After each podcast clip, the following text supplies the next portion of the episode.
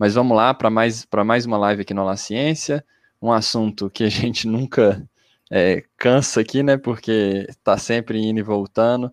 Vamos falar de mais uma variante, entender o que está acontecendo no Brasil e um pouco no mundo também, né? Porque essa variante está vindo de fora.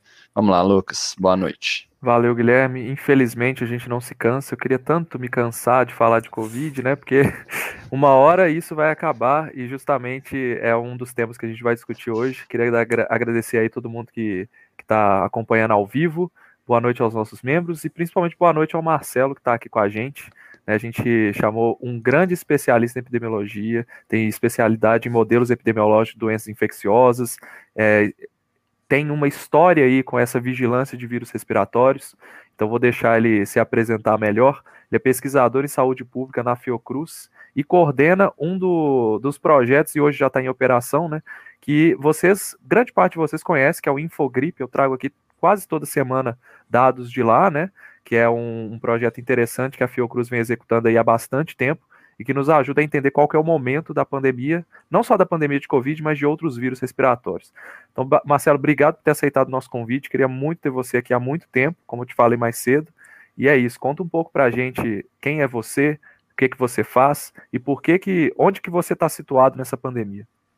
Maravilha, Lucas, Guilherme, é um prazer enorme estar aqui com vocês hoje. Né? Agradecer quem está nos acompanhando também aí. Né? E antes de mais nada, né, a fazer aqui um deixar um agradecimento pelo trabalho que vocês estão fazendo. Né? Então, e é, e é, muito gratificante receber esse espaço aqui, compartilhar com vocês, né? Porque o trabalho de vocês também é fundamental. Né? O, quando, a gente, quando a gente conversou uh, rapidinho antes de, de entrar, né? O, os dados que a gente gera né, sem a gente ter essa parceria do outro lado, né, de pessoas como vocês, que têm o dom da comunicação, que já trabalham com divulgação há, há muito mais tempo, têm muito mais experiência, né, em como traduzir né, esses dados, essas linguagens que, que, que a, a, ciência tem uma linguagem própria e a comunicação com o público em geral tem outra. Né? E aí, esse trabalho que vocês fazem maravilhosamente bem, né, inclusive, torna muito mais útil os dados que a gente gera dentro aí das vigilâncias, dentro das universidades, dentro dos institutos de pesquisa, né? Porque, fim ao cabo, especialmente na área que nós, em particular, do MAV, né, do grupo aí de métodos analíticos em vigilância epidemiológica, nos dedicamos em particular, né, se isso não tiver um retorno para o público, é, ele não está atingindo parte do seu objetivo, assim, fim ao cabo, né, porque é para isso, né, a vigilância em saúde pública, ela é fundamentalmente para um retorno para a população. Né? E o nosso trabalho em particular em gerar informações aí, né, de nível de, de, situação, análise de tendência, se está em crescimento, se está em queda, se está em estabilização, enfim, né, a parte fundamental disso é que a população possa se apropriar dessa informação, para que a população uhum. também possa tomar atitudes e decisões e, inclusive, avaliar se as autoridades estão também tomando atitudes adequadas. Né? E isso, inclusive, aí nessa questão do Infogrip, né? A, o Infogrip ele nasceu lá no projeto de 2014 ainda, né, em 2015, que finalmente ele foi para o ar.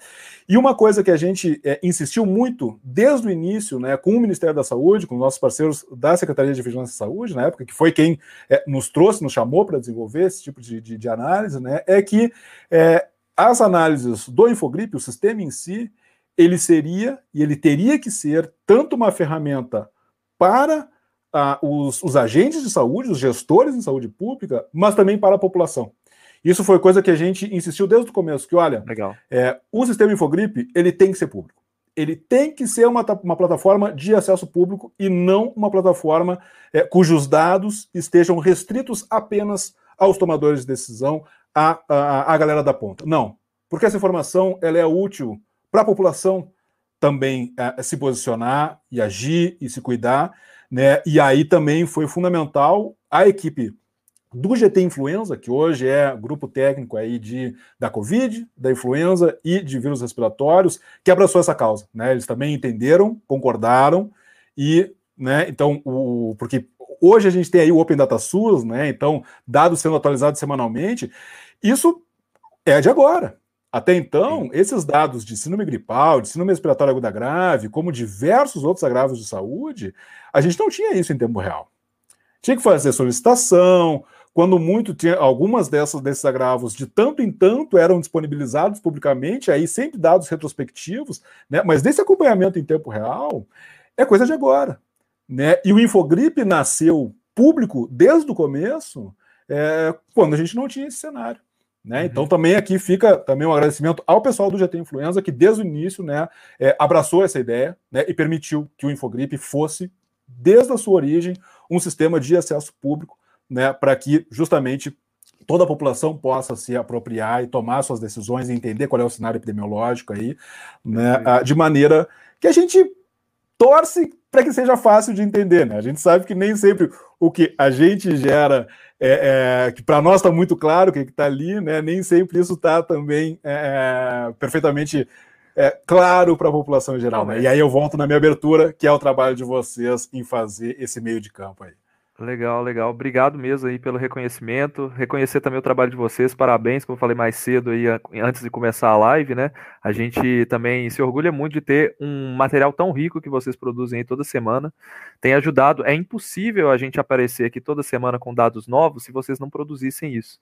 Então, eu não sou cientista, hoje eu não atuo como cientista, então é impossível que eu gerasse essas informações. Então, é, faz parte dessa comunicação. Fico feliz que esteja rendendo aí bons frutos e no fim das contas a população que, que agradece, né?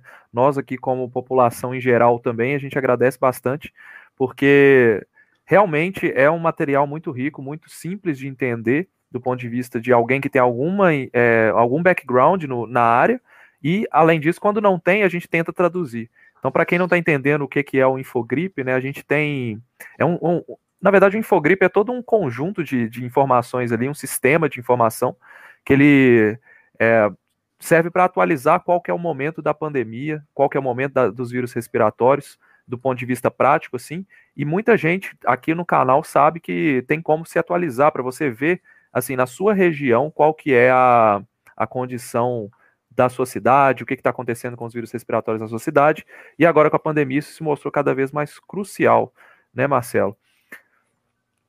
É, Marcelo, Exatamente. Não, rapidinho, só para. Você falou que desde o início, né, do, do Infogripe, do GT Influenza ali, de que época que a gente está falando? Então, ele nasceu em 2014. Né? 2014 hum, nasceu essa, essa parceria, né, que foi um projeto, então, uma contratação do Ministério da Saúde junto à Fiocruz, né, para justamente desenvolver aí análises para identificar, olha, no nosso país, aí no, nos estados, nas diferentes regiões, é, o, qual é de fato o perfil sazonal? Né? Quer dizer, é, em, que, em que época do ano é, a gente espera observar um volume maior de casos graves associados a problemas respiratórios, se é a mesma coisa em todo o país, se não é, onde que a coisa é mais forte, onde que é mais fraca, né? identificar aí também, olha, será que é possível a gente definir aí pontos de corte, né, em termos de número de novos casos semanais, que nos permitam identificar quando é que começou a temporada, ano a ano, né? Então a gente fazendo acompanhamento semanal, quando é que a gente pode, olha, a partir desse valor aqui, a gente tem que manter a rede completamente mobilizada nas unidades de saúde, porque daqui para frente o negócio só vai crescer, então a gente tem que é, é, repor os estoques de é, é Tamiflu, no caso de influenza, né, dos demais é, é, remédios para lidar com os sintomas de problemas respiratórios, enfim. Né, então, essa, esse era o, o, a demanda né, que veio do Ministério em 2014, né, e aí, para atender essa demanda, a gente chegou à conclusão que não bastava simplesmente a gente fazer essas caracterizações, era fundamental a gente desenvolver uma plataforma analítica né, que tornasse isso uh, o mais fácil possível para um acompanhamento em tempo real. Né? Então, inclusive, é, tem um, um, irmão mais velho do Infogripe, que é o Infodeng, que, era, o, que é um sistema que o pessoal também do, do MAV, né, do, do, Grupo de Métodos Analíticos e Vigilância Epidemiológica, né, que tem, então, tanto gente do Programa em Computação Científica da Fiocruz, como é o meu caso, quanto também pesquisadores da Escola de Matemática Aplicada, da FGV, aqui do Rio, que desenvolveram o Infodeng, também mais ou menos nessa linha. Tem outras particularidades, né? Mas também com essa ideia de uma plataforma de acesso público, identificando ali sinais de alerta e tal, né? E aí o Infogripe nasceu é, nisso, e aí a partir de 2015 é que o, teve a primeira versão do website do, do Infogripe, né? E aí desde lá até até hoje, né, a gente tem conseguido manter, né, e aí a gente trabalha com, com uma lógica aí que toda semana o Ministério da Saúde faz o repasse de dados para nós, né, a atualização dos dados de síndrome respiratória aguda grave,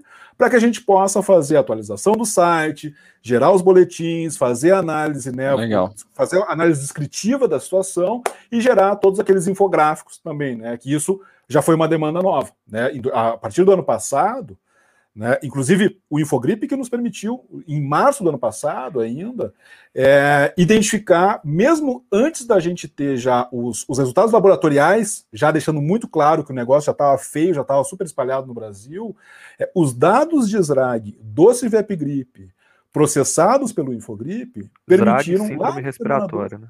Síndrome muito bem lembrado. É, grave. Exatamente. Eu, eu já, como eu já estou ah, super acostumado, eu me esqueço. Né? Então, o que, que é SRAG? Síndrome respiratória aguda grave.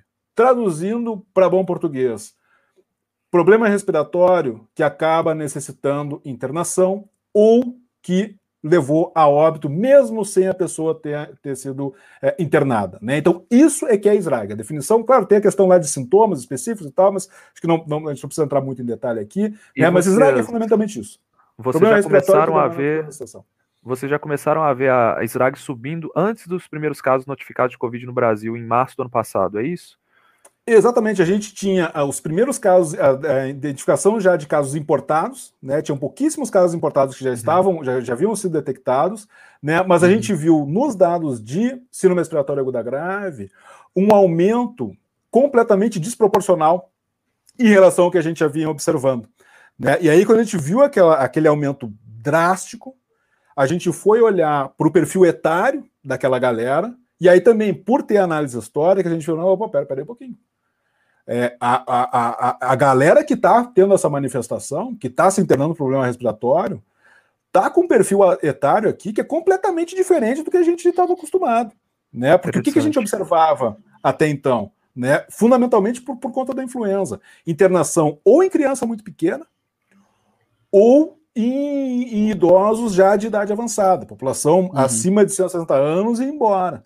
Né? E em março, quando a gente teve aquele estouro da boiada, a gente viu que a gente estava tendo pouquíssimos casos associados a crianças, né? E era muito taco a taco. Criança e adulto era taco a taco na influenza.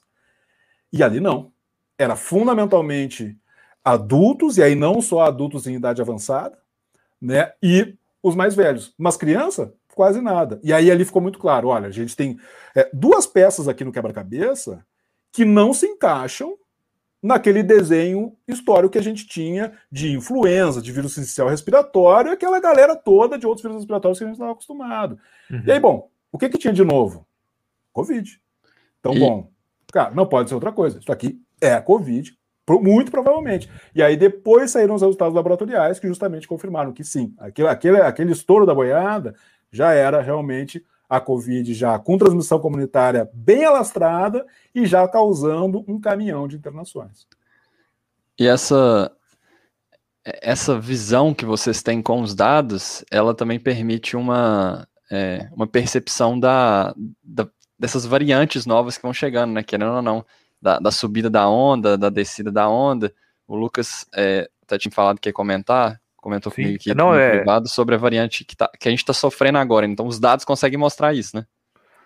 É, esse é, aí tem, tem uma série de detalhes, né? Que é, é até o meu sobrinho, né, o filho do, do, meu irmão, ele, outro dia ele estava perguntando, né? Que tava, tinham, tinham visto uma reportagem e tal, comigo falando algumas coisas disso, e aí ele perguntou, ele disse, papai, o, o que o tio Marcelo faz, é, ele, ele, ele, ele, ele é pensador e tal, mas ele, ele ele procura as coisas no Google ou ele segue pistas? E aí, eu, eu, olha, é tipo detetive mesmo, o negócio é mais nessa linha aí de investigação mesmo. Porque é isso, né? A gente é, é, vai pegando os dados e olhando e, destrinchando eles, então é bem isso, né? Esse negócio de ir seguindo a trilha ali, né, das pistas para tentar identificar, olha, o que está de diferente, o que, que não está. Né? Em relação às variantes, né, hoje, tá? Ah, primeiro, ah, o, o cenário atual né, isso é até importante, né, que a gente está tendo agora um, um, burburinho muito grande, agora no, no encerramento desta semana, né, em relação à Delta no Brasil. Né, e vai, como é que está, uhum. como é que não está, se isso já está completamente, já tomou o país de, de, de arrasto ou não. É, não, não. A gente já vai não. falar disso. A gente já vai falar disso. Deixa eu, deixa eu nos próximos capítulos, aqui. Né? É porque muita gente já perguntou aqui no chat, tá falando que, que a gente tá falando de outros assuntos e tudo. Só passar o que, que a gente deve comentar aqui hoje ainda, tá, Marcelo? Então vamos passar um, um cronograma aqui. A gente tem alguns assuntos para comentar. Então vou perguntar para vocês depois é, sobre como que é a sua experiência, baseado naquilo que você viu toda essa sua experiência de vírus respiratórios e tudo, o que, que a gente pode esperar com a Covid, se ela vai se comportar da mesma forma, é, será que depois que a gente passar por uma vacinação em massa, como que essa, essa, essa doença vai se comportar na população brasileira? Será que a gente vai ter novas mutações do vírus? Porque até onde a gente sabe, né, as vacinas elas têm algum grau de proteção contra novas infecções, mas não é aquela coisa como se fosse uma mega vacina. Elas foram feitas para proteger contra caso grave. Então essa é uma coisa que a gente vai comentar. Vamos ver qual que é o momento que a gente está vivendo hoje, como a gente já vai puxar esse assunto agora, né? Se essa questão dessas novas variantes a gente já está conseguindo ver algum efeito diferente da variante Delta. É, o momento atual é bem crítico, a gente está vendo que a curva, até apresentei na quinta passada, a curva brasileira deu uma queda e agora ela começou a estabilizar de novo. A gente vai falar por que, que ainda não apareceu nos dados do jornal lá, por que, que essa estabilização ainda não apareceu? Por que, que ainda está caindo, né? E a gente já está preocupado. Nós que analisamos os dados aqui praticamente diariamente, a gente já está vendo uma parada de queda. O que, que pode estar tá fazendo isso? E, finalmente, mostrar se a gente já tem é, como visualizar impactos da vacinação no Brasil e o que esperar para os próximos meses depois, né? Então, vamos começar falando dessa questão da Delta, como você já tinha puxado aí, né? sobre o que, que você está vendo na sua experiência, assim, que está sendo diferente? Já tem algum dado que a gente consegue observar um efeito da variante Delta no país? Ainda não, ainda não. Felizmente ainda não. Tá? E, e inclusive, ainda não está muito claro né, o, o, o quão fácil vai ser para ela se estabelecer no nosso país, inclusive. Uhum. Porque a gente tem um cenário epidemiológico distinto no Brasil em comparação com outros países que foram já invadidos pela Delta. Né? A gente está, como tu bem colocaste, numa situação que, embora a, a, a, gente esteja vendo cada vez mais flexibilizações e relaxamentos, a gente não está numa situação tranquila. Ela só parece tranquila porque março foi catastrófico. Né? Mas quando a gente compara com o ano passado, a gente vê que não, não. Inclusive, em muitos locais, a gente está com uma situação hoje que é pior do que os picos do ano passado. Né? Então, assim, claramente a situação não está tranquila. A grande maioria, né? na verdade. Exatamente, exatamente. A grande maioria está nessa situação. Né? Então, isso né, pode servir, não está claro, né? Deixar bem claro. Eu não estou dizendo que isso será uma barreira ecológica, mas isso pode ser uma barreira ecológica. Porque a gente já tem muitos casos é, em circulação, a imensa maioria deles ainda associado à gama, né? E isso pode servir como uma certa barreira. Né? A gente sabe que em ecologia isso, isso ocorre muito, né? em dinâmica de populações. Né? Que não basta simplesmente chegar uma nova espécie ali com um fitness maior, né? que né? está mais, mais adaptada para aquele meio. Se a população local com fitness mais baixo é grande o suficiente, esse tamanho de população já serve como uma barreira e não permite o estabelecimento dessa, dessa variante aí né, que é mais adaptada. Isso acontece, isso em ecologia Sim. a gente sabe que acontece bastante, né, em dinâmicas de população. No caso de vírus respiratórios, a gente não tem muita clareza de como é que esse negócio se comporta. Então, assim, mas pode vir a ser, né? Ah, mas, buenos, é, e, e, fim ao cabo, né? O que, que a gente tem hoje, já que a gente sabe? Temos importação, já tivemos vários eventos independentes de importação de casos de Delta no nosso país, em vários estados já. Tá? E em alguns estados, a gente já sabe que teve já transmissão comunitária. Como é que a gente sabe isso? Porque a gente tem uma vigilância né, genômica que está melhorando, tá? Ainda isso, esse que é o ponto central que eu queria A gente já vai falar disso. É, a vigilância genômica que é um ponto central nessa brincadeira. Como é que ela funciona fundamentalmente no Brasil ainda, tá? Mas ela está mudando é muito em cima justamente do que a gente chama de é, casos inusitados. O que, que, são os casos inusitados? É aquilo que é diferente. Tá? Então, por exemplo, um viajante é um caso diferente. Tá? Requer uma atenção especial. Então, sempre que uma pessoa que chegou de um voo internacional está com, com, com, com, com sintomas de, de, de, problema respiratório, né? seja de síndrome gripal, seja de síndrome respiratória aguda grave, é, e faz um exame PCR e dá positivo para a Covid, né, para o vírus SARS-CoV-2, esse é um caso em que, em geral, é, é enviado para fazer o sequenciamento, porque pode justamente ser uma importação de, de, de, de, uma variante de, de Tem interesse. fazer uma barreira então, sanitária aí nessa pessoa. Exatamente, né? Que é mais ou menos a barreira de, é, o nosso controle de fronteira é mais ou menos, é bem mais ou menos. Tá? Mas esse é outro ponto, essa é outra discussão. Vamos voltar à questão da, da vigilância genômica, né? E aí, então, o que, que acontece? A gente, como a gente tem esse olhar muito voltado para importação de caso, eventual ah, é, suspeita de reinfecção, é, suspeita de escape vacinal e coisas desse tipo. Então, o que a gente produz de é, sequenciamento de vírus, ele não é representativo do universo de casos no nosso país. Não, uhum. porque ele é enviesado. Ele está enviesado justamente para essas coisas diferentes. Então a gente tem muito mais sequências associadas a eventos inusitados do que, de fato, a, a, a caracterização do que a gente chama da população viral no nosso país. Uhum. Então, né, inclusive agora né, no, no, site lá do Our World in Data, né, tem lá um gráfico, né, justamente do percentual de variantes detectadas. E, Tieto, olha aquilo ali, tá com... A Delta estava com 2% há uma semana atrás, até quinta-feira eu falei na live, pô, a Delta avançou 0,4%, agora já está 2%. Logo que eu terminei a live, saiu o gráfico lá do covariants.org, com a Delta com mais de 90% das, dos sequenciamentos. Exato. E aí, e aí o que que tá, o que que tá por trás aí? Justamente essa vigilância de eventos inusitados. E aí o que que acontece? Toda vez que é identificado um caso de delta, é disparada uma busca ativa. De olha, tipo, peraí, em quem, quem, com quem que essa pessoa entrou em contato?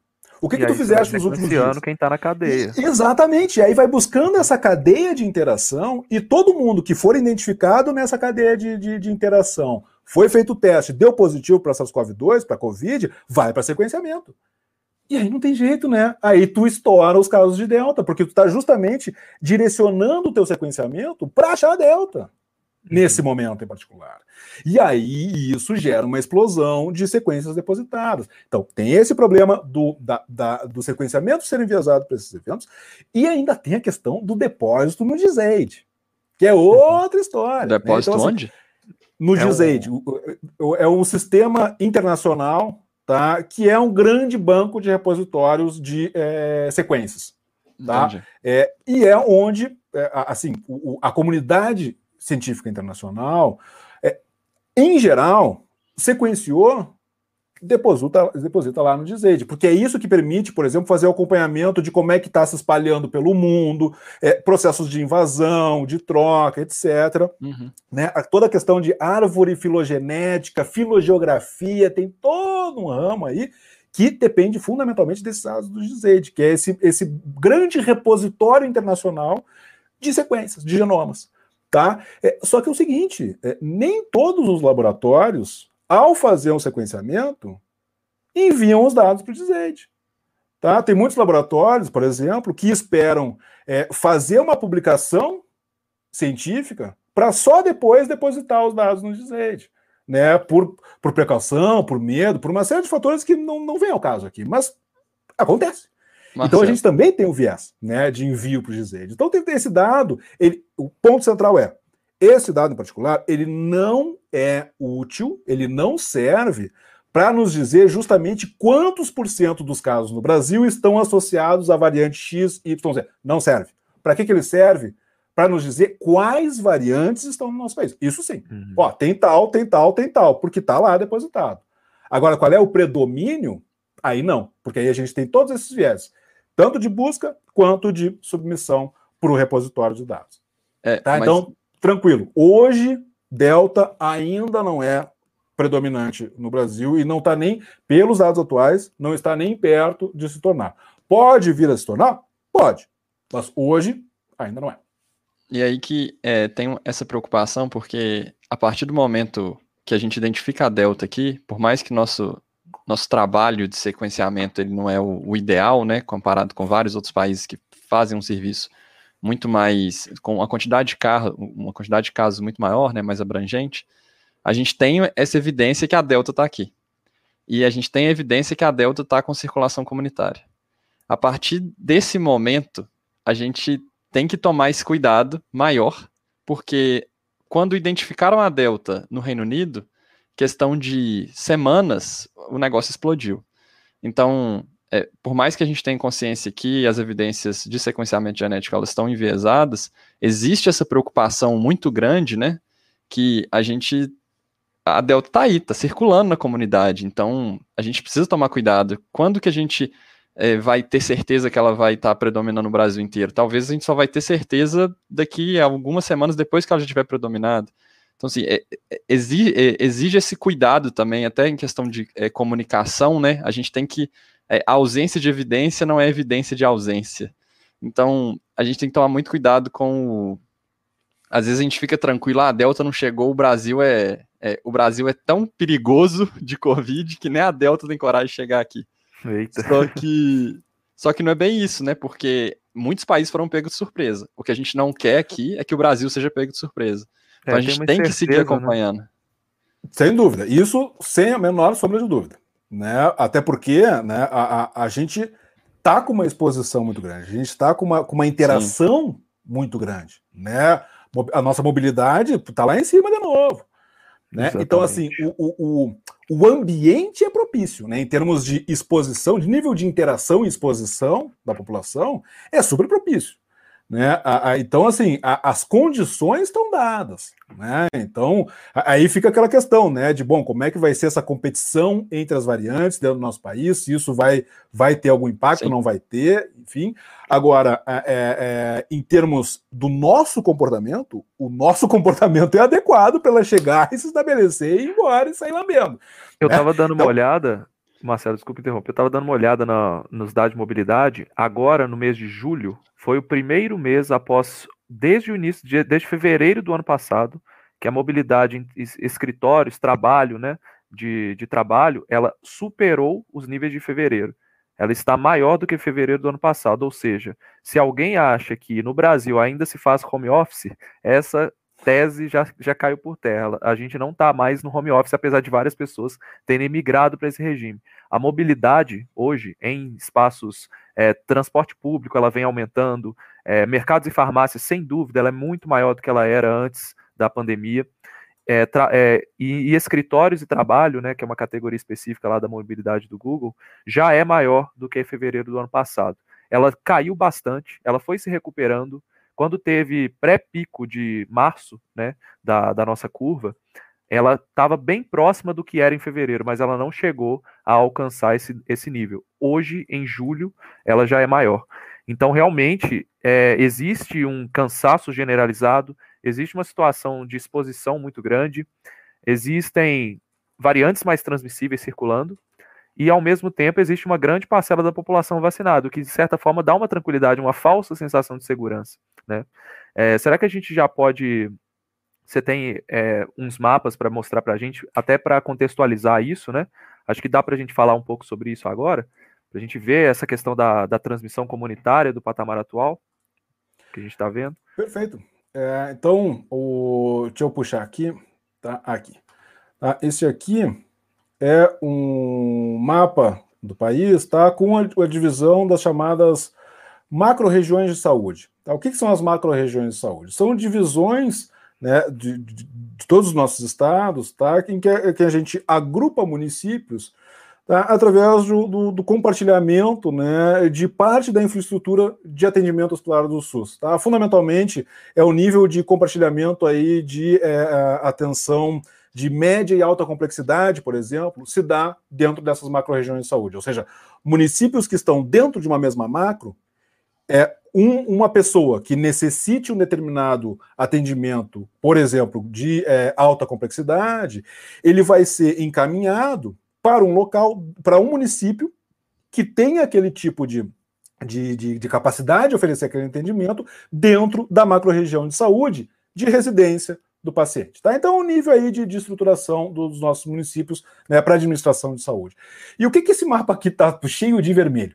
Tá? Aqui é uma coisa que a gente começou a fazer há poucas semanas, que é justamente tentar quantificar, é, o, estimar o nível de transmissão comunitária, tá? fundamentalmente da Covid, com base nos dados de síndrome respiratória aguda grave. Tá? Então, a gente tem cinco níveis, tá? um azulzinho que é pré-epidêmico, que seria valores aí é, é, compatíveis com o que a gente tinha antes da gente ser invadido pela Covid.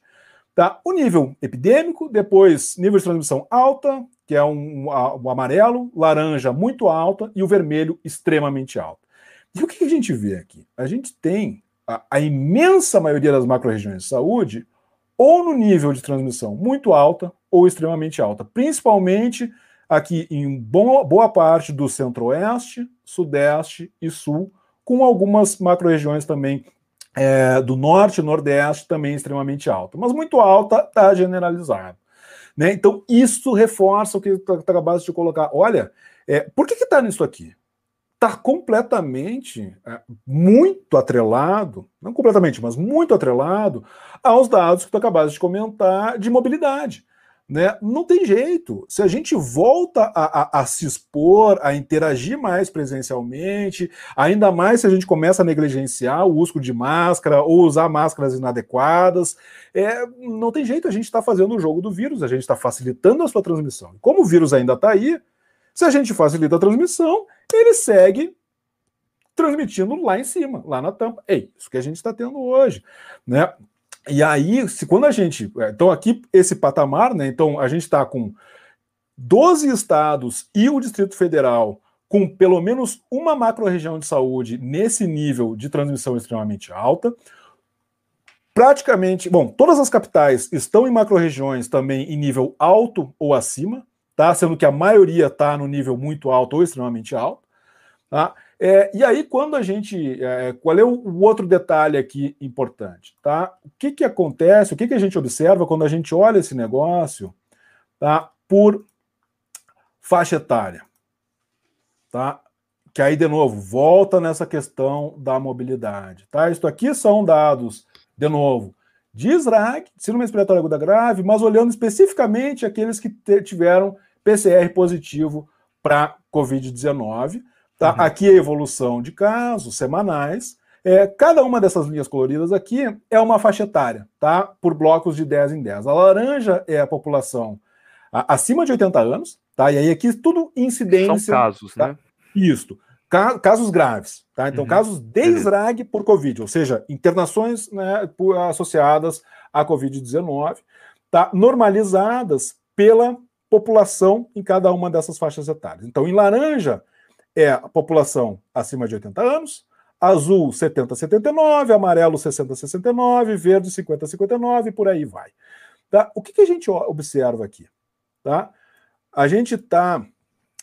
Isso aqui é o pico de março, né? Que todas as faixas etárias é, é, foram fortemente afetadas. Uhum. Dali para diante, tá? Isso aqui já é meados de março. Tá? Uhum. Aí começou a cair, só que nota o que está acontecendo aqui na finaleira. Vamos dar um, um, zoom aqui nessa brincadeira. Tá? Reparem aqui. Misturando tudo. Misturando tudo. Nota que antes era muito bem separado, né? Quanto mais, uh, mais avançada a idade, maior o número de casos em relação ao tamanho daquela população. Né? Tudo muito bem separado. Agora não. Agora o que, que a gente tem aqui? Primeiro, laranja aqui 80 ou mais, né? Caiu e olha o patamar que a gente está hoje, que olha, já parou de cair, claramente Sim. parou de cair, né? Só que repara, esse nível de intensidade que a gente está observando agora, com o pico do final do ano, com o pico do começo do ano, a, a gente está muito mais próximo de outubro do ano passado, que foi quando a gente teve os, menor, o, o, os menores patamares, em termos de novos casos semanais, do que em relação aos picos do ano passado. Né? Isso a gente observa para essa faixa de 80 anos ou mais. Depois, quando a gente vai aqui para o pessoal é, 70 a 79, eles já estão, inclusive, com uma incidência de casos graves menor do que a população é, de 50 a 59 anos, que é essa verdinha. Similar já a 40 a 49, tá? também muito mais próximo do, do momento menos pior do ano passado. 60 anos, 60 a 69, aqui em amarelo, tá? Nem parou de cair ainda. Até final de aqui até final de junho, tá? Não tinha nem parado uhum. de cair, estava caindo ainda. Esses efeitos aqui na população acima de 80, 70 a 79, 60 a 69 é o que vacina funcionando, tá? Sim. Mas e na galera na população ativa, o como é que tá? Olha aqui, o verdinho, o azul e o dourado. Voltou Estão muito mais altos que antes, né? Muito mais Exatamente, altos que outubro ali. Estourou no ano passado. Tá do pico Sim. de março. Muito mais alto do que os picos do ano passado. Muito mais. E isso aqui, de novo, é reflexo do que tu acabaste de mencionar. A gente parece né, que a gente, só porque a gente conseguiu sair do pico de março, é, beleza, tá tranquilo. Agora tá, tá, tá, tudo, tá tudo certo. Não, a gente deu uma normalizada na situação, né? Eu tenho falado isso aqui bastante. É interessante porque eu acompanhei esse procedimento, todo, todo esse caminho desse gráfico aí, a gente vem acompanhando no, nas lives do Plantão Covid, que eu chamo, que a gente faz aqui quinta-feira, né? E hum. todo esse procedimento ali, acho que antes do. A gente começou a fazer o plantão Covid na primeira semana de maio. Então foi bem logo depois do pico de março hum. e abril ali, naquela queda. E já e, e, eu lembro que no primeiro episódio, o tema dele foi A Covid vai acabar? E olha onde nós estamos hoje. Por quê? É, é praticamente igual bolsa de valores. Quando todo mundo, quando tá caindo tudo, tá todo mundo falando, nossa, vai, vai, o mundo vai acabar. Só que é o contrário, né? Quando a Covid tá caindo, todo mundo tá achando que vai ficar ótimo, vai melhorar tudo, a situação vai voltar ao normal. E agora, é, a gente tá numa situação em que a gente tem um aumento né? E logo uhum. depois uma nova queda, porque esse, esses dados aí são até junho, então agora a gente já uhum. tem uma nova queda e as pessoas estão de novo. E aí, galera, a pandemia vai acabar e tudo mais. É, o que, que você pode dizer para a gente, Marcelo, sobre essa questão? Teve um. Só puxar um, uma pergunta do Bruno aqui. Uhum. Aí, ó. É a pergunta de um milhão de dólares. Se você ah. tivesse que chutar uma data para o fim da Gosto pandemia. Fechar, depois a gente volta para os gráficos lá. Beleza. Se você tivesse que chutar uma data para o fim da pandemia das restrições com baixo risco de voltar às mesmas, quando seria? é aquela pergunta difícil, né? Mas a gente tem umas ideias, assim, chutando. O que, que, que, que a gente espera que possa acontecer? Então, olha, isso, isso realmente é muito difícil.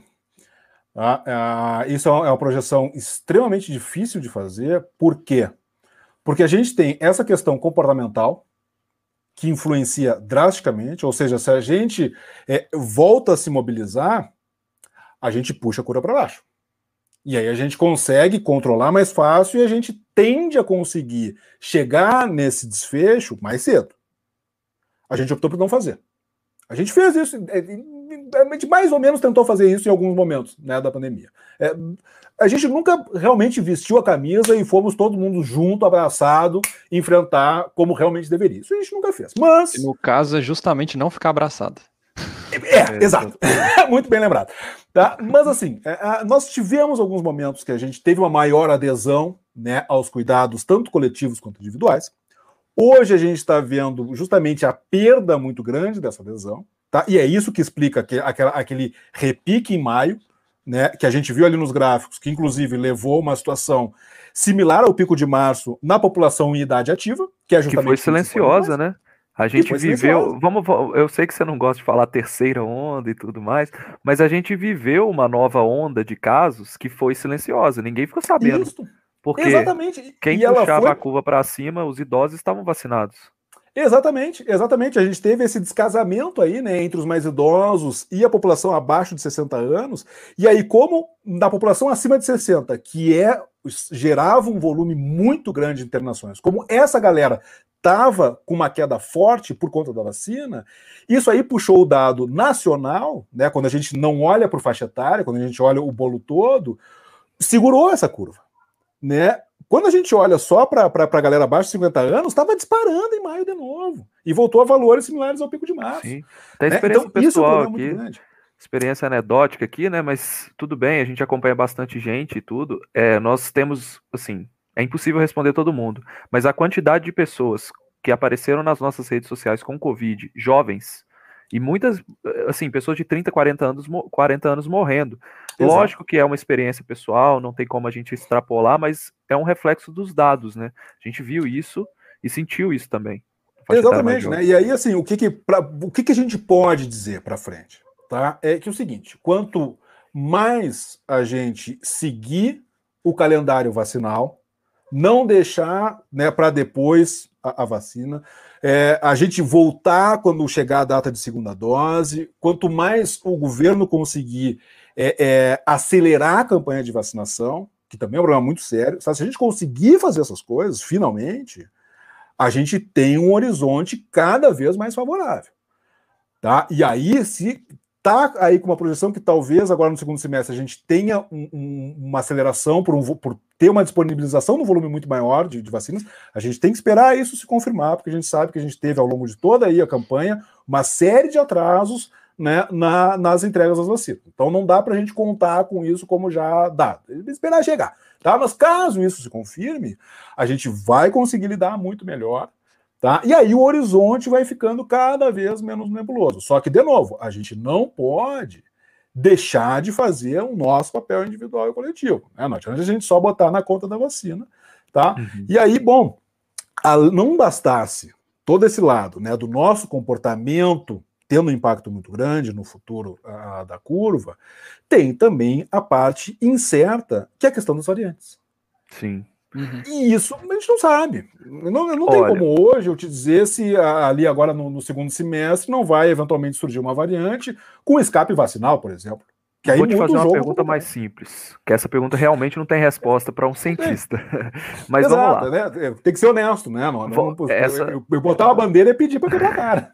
É, essa, essa é mais simples. É, se você tivesse que chutar se a gente vai ter um Natal normal esse ano, você diria que sim ou não? Existe mais chance da gente, mais risco, da gente não ter um Natal normal ou ter um Natal normal? Mais próximo do normal. Mais normal próximo. ainda não diria, mas mais próximo sim. Assim, esse é o cenário que está se desenhando. Uhum. Tá? Mas, de novo, depende de nós. Né? Se a gente se atrapalhar todo, a gente joga isso por terra. Tá? Mas assim, o cenário que a gente está vendo hoje sugere que a gente possa ter um Natal mais próximo da normalidade. Normal eu não botaria assim, não cravaria, não assino embaixo. Tá?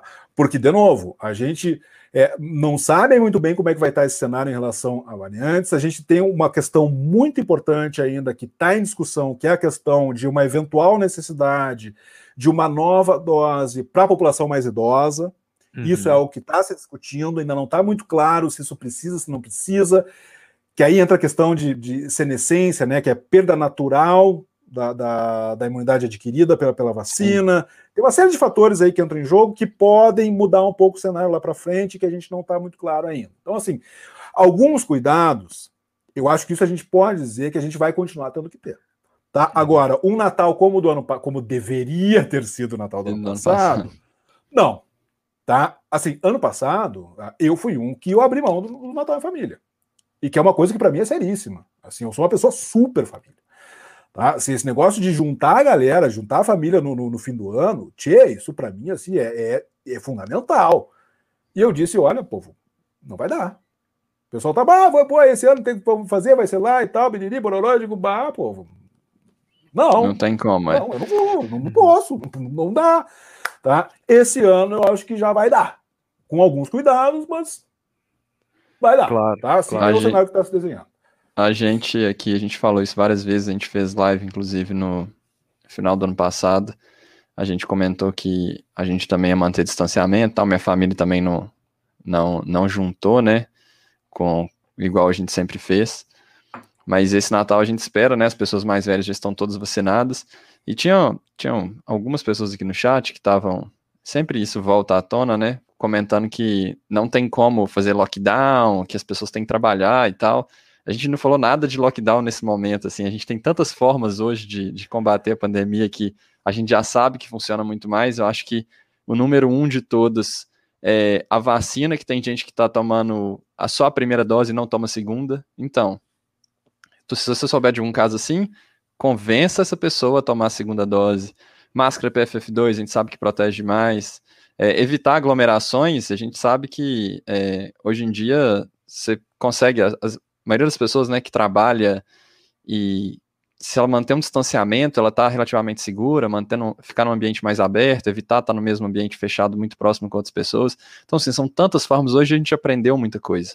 Então não precisa ficar nessa discussão de que ah, vai fechar tudo de novo. Hoje, se a gente desse uma aliviada, vamos dizer assim, nessas aglomerações que estão voltando a ter, né, cada vez maiores, a gente já teria um, um, sucesso muito maior no combate da pandemia. A gente não precisaria é, mandar todo mundo para home office de novo. A gente só não precisa Exatamente. ter festa com mil pessoas, Deixa ou eu... show com não sei quantas milhares de pessoas. Comentar um assunto aqui, até comentei no grupo do, do Olá Ciência esses dias aí. Assim, gente, a gente sabe que a gente está vivendo um momento de influenciadores digitais. E eu conheço muita gente, assim, que tem os seus trabalhos, eles têm é, a sua vida social, a sua rotina de influenciadores, tem podcasts, tem vários locais, é, vários influenciadores que fazem esse tipo de trabalho, né? E recentemente, eu não vou citar nomes aqui, mas eu vi um, um das, uma das pessoas que eu sigo aí fazendo um podcast para mais de sete pessoas dentro da mesma sala. E, coincidentemente, hoje de manhã, uma das pessoas que participou desse podcast apareceu positivo para Covid. O podcast foi ontem. Ou seja, quantas pessoas não foram infectadas? E todos vivendo na normalidade, vivendo como se nada tivesse acontecendo. E é uma frustração, porque nós trabalhamos com isso e parece que para a maioria das pessoas está normal. É, normalizamos aí as mil mortes, normalizamos a pandemia. Como a gente falou, a gente viveu uma terceira onda. É, uma terceira onda, eu falo rindo, porque o Marcelo não é o nome correto disso, né? É é um repique, vamos dizer assim, de de muitas mortes em jovens, e isso não apareceu. Ninguém está falando disso, né? Então não é por questão de não saber, todo mundo sabe, mas é porque a gente está normalizando. Então, se você está vendo não só seus familiares, você está vendo um influenciador fazendo esse tipo de, de, de, situação, critica, porque isso tem que ser criticado. Não dá para a gente ficar calado com essas situações. Assim, isso me revolta, cara. Isso, a gente, a gente tem que. Isso tem um, um, um, o efeito de, do grupo. Né? Sim, sim. A, a, o quanto mais a gente normalizar o cuidado, mais comum ele se torna. Uhum. Tá? A questão da gente, justamente, a gente fica com receio de fazer as recomendações, preocupado em como é que a gente vai ser recebido ao fazer essas recomendações, quando na verdade deveria ser o inverso. Né? A, a pessoa deveria ficar constrangida ao não tomar certas atitudes que são fáceis de tomar, são fundamentais, né? E, e tinha, assim, não, não, por exemplo, o, o exemplo que você acha, né? Por exemplo, essa reunião que nós estamos fazendo aqui. Ah, bom, se fosse presencial, obviamente seria muito mais, mais divertido, muito mais legal, bacana e tal, outro tipo de interação. Mas precisa? Sim, sim. Não precisa. Não. A gente consegue fazer assim tranquilamente. Então, tem tem por que fazer presencial? Não tem. Então não vai ser foi presencial. Sim. Né? Então são coisas, são coisas simples que dá para fazer. Né? E eu acho que o Guilherme citou muito bem a questão assim, não, é, não tem por que a essa altura do campeonato ficar com esse negócio de é, é 8 ou é 80. Ninguém tá falando de lockdown, tia, coisa que, que a gente nunca nem fez. E digo mais, tá? Se a gente tivesse feito em determinados momentos, a gente estaria numa situação muito melhor do que a gente está sem ter feito. Muito melhor, assim, sem dúvida. Né? Né? E, e, assim, a gente poderia inclusive estar tá com uma reabertura muito melhor, que a gente nunca conseguiu também ter uma reabertura de fato, uhum. porque né, não dá. Então, assim, são, são, são pequenos detalhes de camadas de proteção. Tá? E o próprio uso da máscara, a gente normalizar o uso de máscara é coisa que a gente vê, por exemplo, em diversos países asiáticos. E que protege esses países asiáticos Sim, é... todos os anos. Isso, exatamente, esse lance dos países asiáticos, inclusive eu, eu tive a oportunidade de morar na Coreia do Sul, no programa Ciência Sem Fronteiras, e na época que teve a MERS, que foi o, o, o, coronavírus que gerou uma, uma pequena epidemia lá, surto e tal, e mesmo antes disso lá, as pessoas usavam máscara, principalmente as pessoas que estavam gripadas, estavam resfriadas, por conta dessa preocupação em transmitir para o próximo. Então isso tem que, tem que continuar, assim, eu acho que eu vou carregar isso pro... Eu imagino que eu vou carregar isso pro resto da minha vida, é, eu acho que isso, querendo ou não, é, é inevitável. É... E assim, a, só bem rapidinho, deixa, desculpa eu, eu, te atravessar, Guilherme, mas que eu, eu, vi um comentário ali que eu acho que é bom uh, destacar. É questão do uso da máscara, tá? É, primeiro, assim, a gente ainda está lidando com a pandemia. A gente ainda está observando muitas internações, a gente ainda está observando muitos óbitos. Neste cenário, a máscara continua sendo fundamental. O fato de o país X, Y ou Z é, é, começar a discutir tirada de máscara não desfaz esta realidade. E digo mais, é importante a gente lembrar que, por exemplo, nos Estados Unidos, essa discussão nasceu por quê? Porque eles precisavam incentivar a vacinação. Eles estavam tendo uma perda de adesão muito grande na vacinação, e aí uma forma que o governo encontrou de tentar aumentar a adesão foi essa contrapartida. Disse, ah, não, de repente a gente pode fazer o seguinte: tá? eu estou aqui romantizando a coisa, mas, é, mas é, no, fim, no fundo foi isso mesmo. Tá? Disse, ah, vamos fazer o seguinte: então é, a gente bota na mesa aqui, de repente, diminuir a, a, a obrigatoriedade do uso de máscara para os que já estão vacinados. Isso não foi uma decisão baseada em, na, no cenário epidemiológico. Não. Não. Foi uma decisão baseada na adesão vacinal. Ponto. Tá? É, então não é porque era seguro, é porque precisavam, de alguma maneira, aumentar a adesão para a campanha vacinal, que estava e está caindo nos Estados Unidos e está gerando um problema muito sério nos Estados Unidos, inclusive. Exato.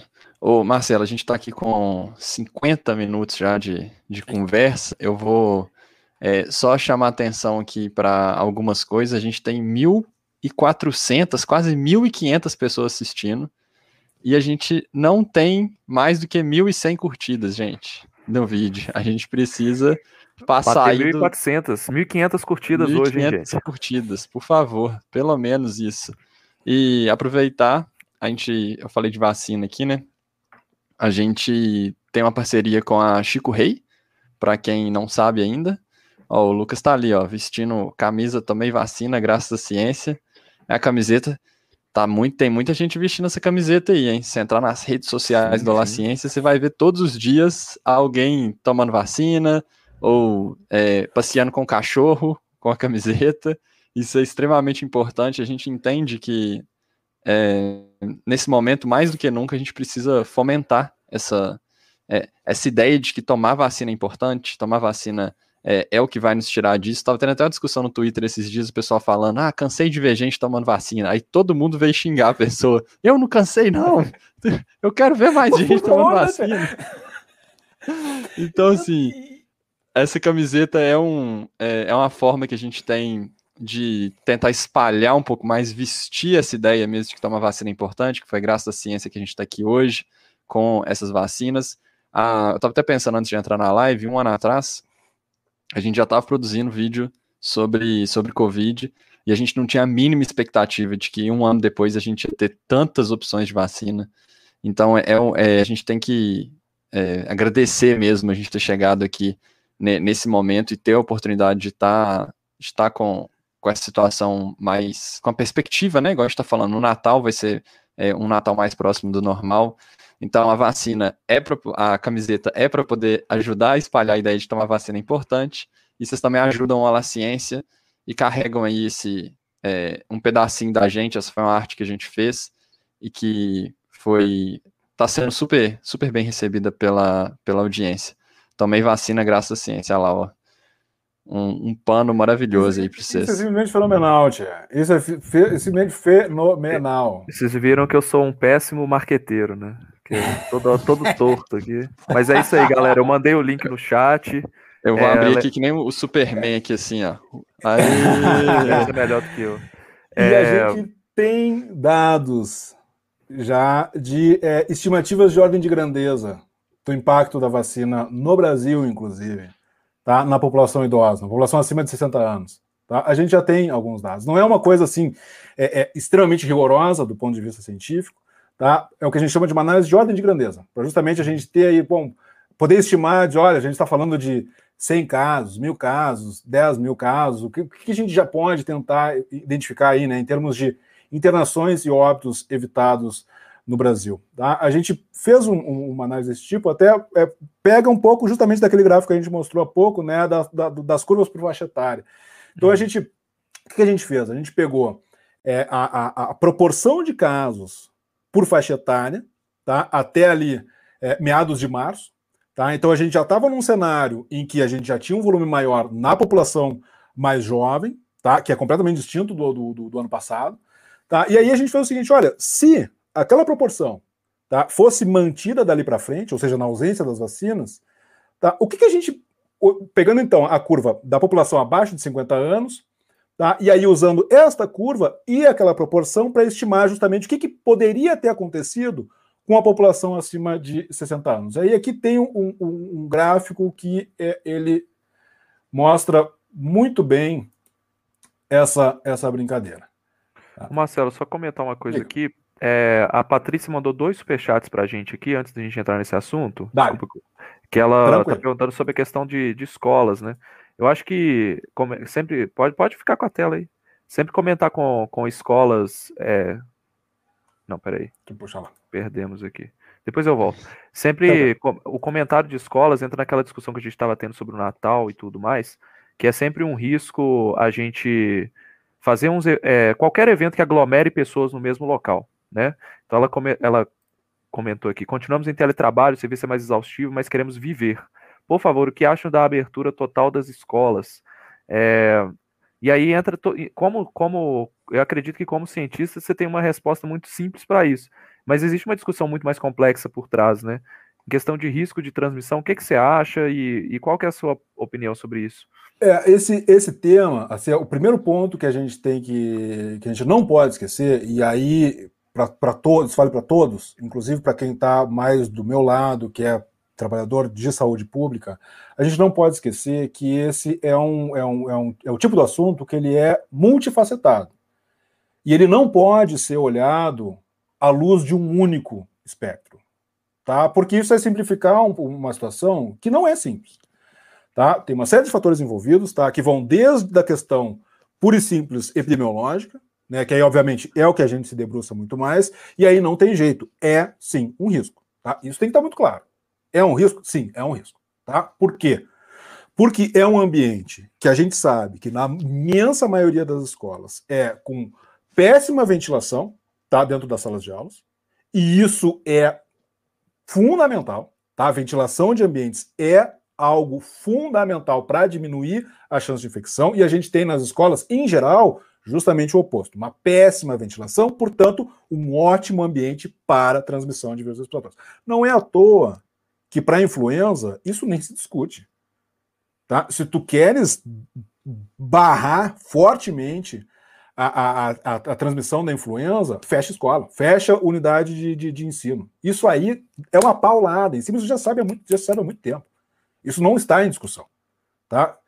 Há, há pessoas que esquecem disso, ou não conhecem, ou optam por ignorar, mas isso está dado. Isso é muito bem estabelecido já tá? do ponto de vista científico. É, isso, isso não há o que se discutir. O outro lado da moeda é o quê? A gente, sim, tem um problema sério, tá? Já afetando seriamente as nossas crianças, que também a gente não pode se fartar é, e achar que, que, que, isso é um problema menor e, bom, paciência, azar. Tá? A gente tem que. O que, o que é o fundamental? A gente estruturar as nossas, o nosso ambiente escolar para que possa receber os alunos de maneira mais segura, mais protegida, minimizando os riscos. E isso a gente não fez. Isso vai me desculpar, mas a gente não fez. Uhum. A gente tem algumas iniciativas aqui e ali, principalmente na, no setor privado, algumas escolas privadas tomando algumas iniciativas, tá? Mas assim, um plano bem estruturado não temos, tá? E a gente ainda está vendo hoje diversas dessas escolas que adotaram medidas e quando a gente vai ler o, o, detalhe fino, a gente vê que é fundamentalmente higienização de superfície. Ah, meu amigo, isso, assim, é, isso está atrasado. Me desculpe, mas isso, é, essa, essa discussão também já foi superada. A gente já sabe hoje que esse não é o principal mecanismo.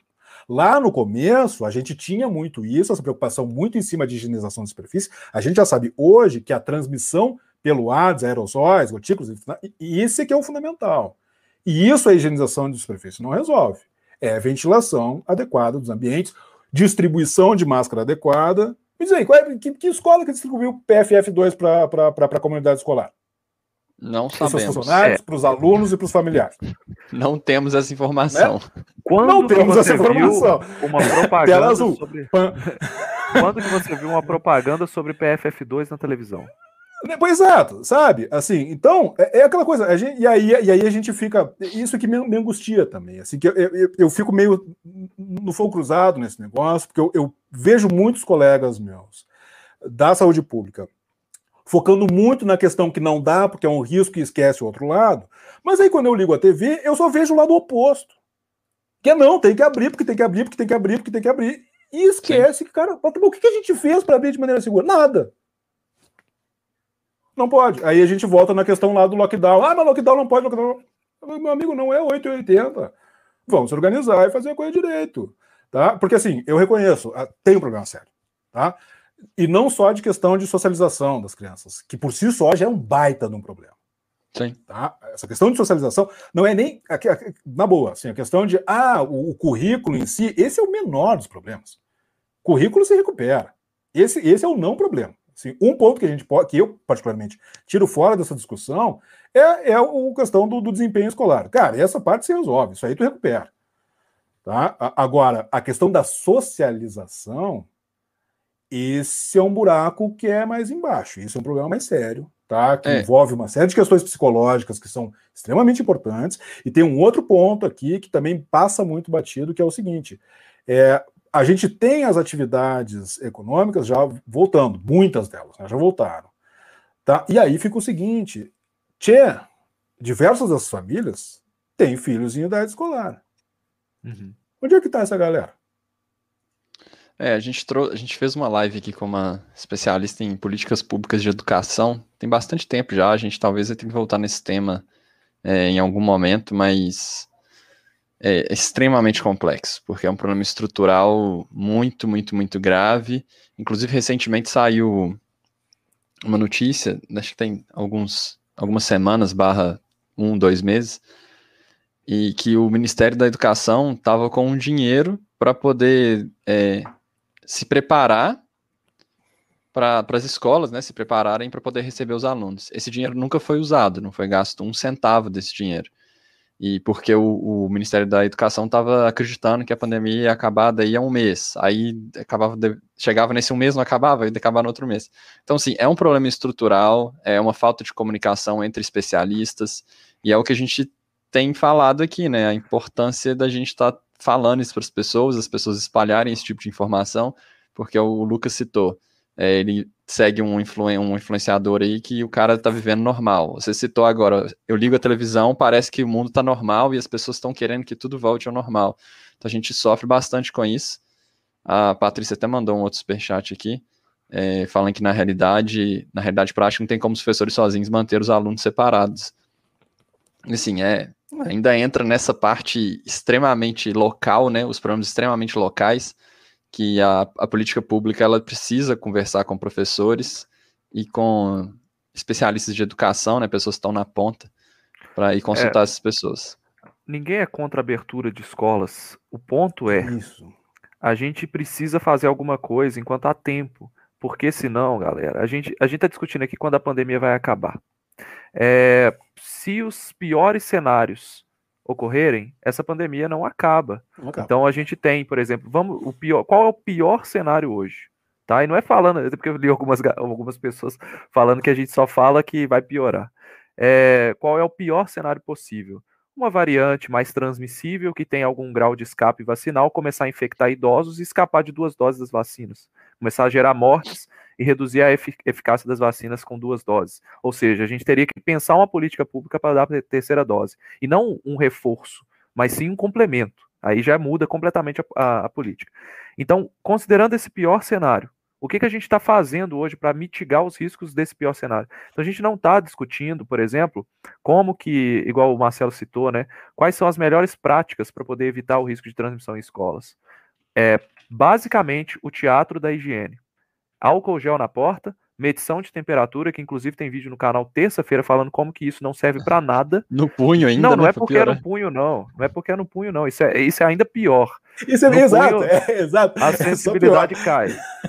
Mas medição de temperatura na porta tem uma sensibilidade tão baixa para detectar Covid que é melhor você não fazer. Porque você vai estar tá tirando gente que está com febre, que não está com Covid, que tem febre por outros fatores, no caso de escola é crítico, porque normalmente o que criança tem quando está com febre é doença infecciosa. Mas existem pessoas com câncer, pessoas que fazem alguns tratamentos que têm febre naturalmente e estão deixando de circular espaços porque as pessoas acham que elas estão com Covid. É um, uma discussão complexa que eu vou apresentar para vocês todos os detalhes na terça-feira, mas é basicamente isso. É o que? Álcool gel, chegou na escolinha, passa o álcool gel, máscara, quando tem a máscara de pano, e temperatura na porta. Isso não bloqueia Covid. Entendeu? Então não adianta você falar, ah, vamos vacinar, é, vamos vacinar os professores. A vacina não vai te dar 100% de proteção. Você vai ter professores se infectando e retransmitindo isso adiante. É, se a gente está tendo que fazer essa discussão aqui, gente, é porque a comunicação de saúde pública está falhando. Entendeu? Nós, como divulgadores científicos, a gente está desde 55 minutos da live falando sobre escolas aqui, nem era o tema. É, só para vocês verem o quanto que isso movimenta. Ah. Entendeu? É, é realmente. A gente está atrasado. Eu acho que tinha que ser é, discutido é. isso, integração entre diversas frentes aí de Ministério da Educação, Ministério da Saúde, para a gente ver. E uma orientação geral. Qual que é? Exato. E, e, e assim, né, Lucas? A, a, gente, obviamente, a gente, é, a, obviamente, ao longo de toda a pandemia, focou muito nas ações ou inações, por vezes, do Ministério da Saúde. É, o Ministério da Educação é central e não teve absolutamente nada. A gente está um ano e meio já desse negócio e na, nada. Absolutamente nada. Não pode. E aí fica a discussão de abre, não abre. Peraí. O que, que foi feito para mim? Nada. Então, pum, na, e aí, só para fechar, minha última fala em relação a esse negócio, é uhum. o seguinte, né? Não é porque, e porque também esse é outro ponto que também me incomoda, não é porque outras coisas estão sendo feitas, estão reabrindo, que a gente tem que reabrir tudo. Tá? Isso foi uma discussão também em relação à Copa América. Não é porque a gente está tendo outros jogos que a gente pode ter todos os jogos, porque tu está somando fatores de risco. Está aumentando. Não é, não é uma discussão de qual que é o mais, mais perigoso. Esse, os dois em conjunto é muito pior. Então não é porque, ah, mas está tendo. Foi liberado festa, vamos dizer. Ah, então tem que liberar a escola. Não. Não tinha nem que ter liberado a festa. Tá? Mas não é porque liberou um que tem que liberar o outro, porque a gente já está somando fatores. Sim, tá? Então, assim, esse não é um bom argumento. Desculpa, mas esse não é um bom argumento. Mas vamos lá falar do momento da pandemia, Marcelo. Você estava com o gráfico aí na mão. Volta com ele aí que Sim. a gente puxa ele para a tela aqui.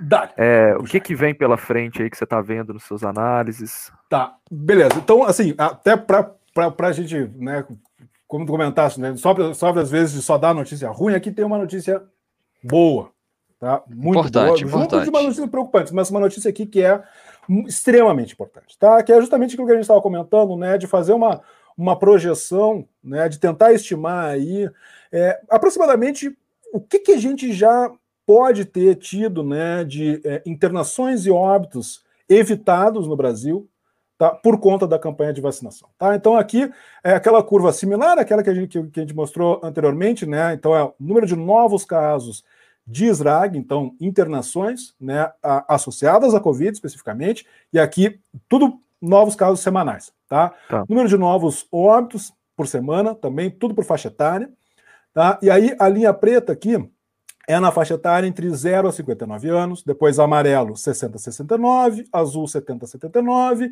e o verdinho aqui acima de 80 anos, tá? A linha sólida é o que, que a gente observou nos dados, de fato, tá? E a linha tracejada aqui com uma área sombreada é o que, que a gente é, esperaria observar se aquela proporção de casos por faixa etária que a gente observou até ali começo de março, se isso tivesse é, se mantido dali para frente. Sim. Tá? Então, vamos dar um zoom aqui primeiro nos casos. Tá? Nota, o que, que aconteceu na população acima de 80 anos, que é aqui verdinho? Caiu, biriri, e aí o que, o que a gente tinha comentado, né? Hoje está numa estabilização, bem abaixo dos picos do ano passado, o que, que a gente esperaria observar se tivesse mantido a mesma proporção de casos?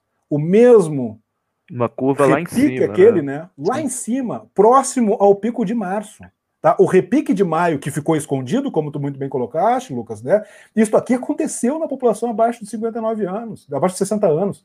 A gente e... teve maio similar a março. Tá? Isso já e responde aí... um pouco aqui ó, a pergunta da Ana Carolina. Existe uma porcentagem esperada de população vacinada para ficarmos minimamente seguros? Será que a gente, a gente já consegue ver essa questão aí aparecendo? Olha, isso assim, a gente está vendo que, primeiro, na, na população a, acima de 70 anos, tá? Tanto 70 anos ou mais, quanto a 80, acima de 80 anos, parece tá, que a gente já está observando aqui uma talvez uma saturação do efeito protetor. Por quê? Porque a gente já teve uma cobertura mais avançada, então já está chegando ali no seu limite, tá? É, e aí aqui a gente já está numa, numa estabilização. Tá? Então a gente já está com, com, uma boa proteção aqui nessas faixas etárias, tá? mas do ponto de vista coletivo, a gente ainda tem um longo caminho para percorrer, tá? porque justamente né, quando a gente olha aqui a população abaixo de 59 anos, o negócio segue dramático, é. tá? porque é justamente com... a população que ainda não teve a cobertura vacinal. Sim. Né? E, e aí o seguinte, né? só para fechar aqui, então, todas as faixas a gente teria um repique né, que colocaria maio numa situação próxima ao que foi março deste ano, tá? E aí a gente está falando o seguinte, tá? E a mesma coisa nos óbitos. A gente está falando em termos de internações só na população acima de 60 anos e só no período de segunda quinzena de março até começo de junho. A estimativa aí é da ordem de 100 mil internações potencialmente evitadas no país todo e da ordem aí entre 40 a 55 mil óbitos evitados por conta da vacinação.